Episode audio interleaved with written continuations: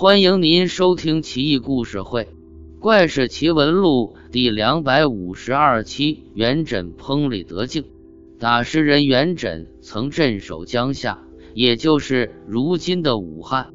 秋日傍晚，登黄鹤楼远眺，遥望江汉汇流，浩浩荡荡。依稀间，远处水面上有星星闪光，若隐若现，他不禁狐疑。元稹唤来亲随，令他前去查看。亲随赶紧下楼，驾一叶小船，径直向闪光处行驶。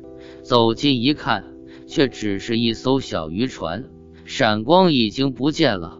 亲随问船夫：“可曾看见附近有闪光出现？”船夫说道：“没有啊，刚才我抓了一只鲤鱼，别的什么都没看见。”亲随无奈。只好花钱把那只鲤鱼买了回去。返回黄鹤楼，元稹令厨子把鲤鱼剖开，鱼肚子里居然掏出两面小铜镜，都只有古时候的大铜钱那么大。两面小铜镜还能扣在一起，合二为一。镜子背后凸现两条龙来，虽然很小，但是龙的鳞甲。爪子、胡须、龙角都惟妙惟肖，非常精致。打开来又分成两面，就会闪耀熠熠光芒。元稹视其为珍宝，白天随身携带，时时把玩；晚上放在卧室内存头巾的盒子里。元稹去世之后，这两面小铜镜也就不知所踪了。关于铜镜的传说很多。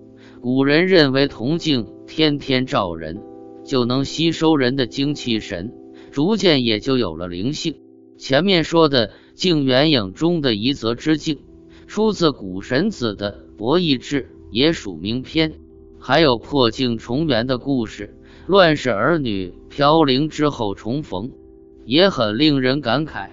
而本篇的小铜镜，则另辟蹊径，虽小却精致灵动。